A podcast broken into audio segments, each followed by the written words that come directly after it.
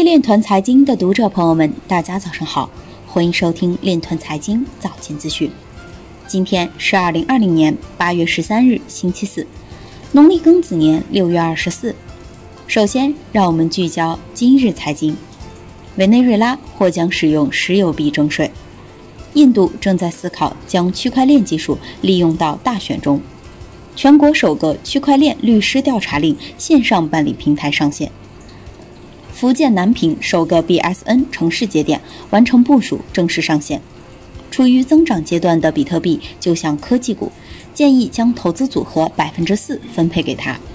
Filecoin 矿工社区会议宣布，大矿工测试将于八月十七号这一周开启。瑞波没有智能合约，或由于代码结果不确定、编程语言选择等问题。BCH 支持者正在筹款制作病毒式视频营销 BCH。威神表示，依然深信每笔转账手续费不应超过五美分。韦世平即表示，从某种意义上说，比特币是黄金的杠杆手段。今日财经就到这里，下面我们来聊一聊关于区块链的那些事儿。据大众网八月十二日消息，近日。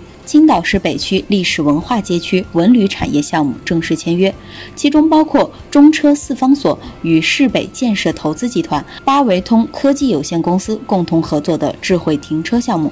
该项目将打造城市级智慧停车产业运营平台，以智慧停车为核心，运用大数据、AI、区块链等技术手段。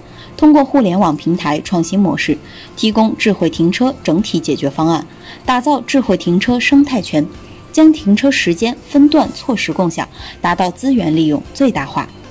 以上就是今天链团财经早间资讯的全部内容，感谢您的关注与支持，祝您生活愉快，我们明天再见。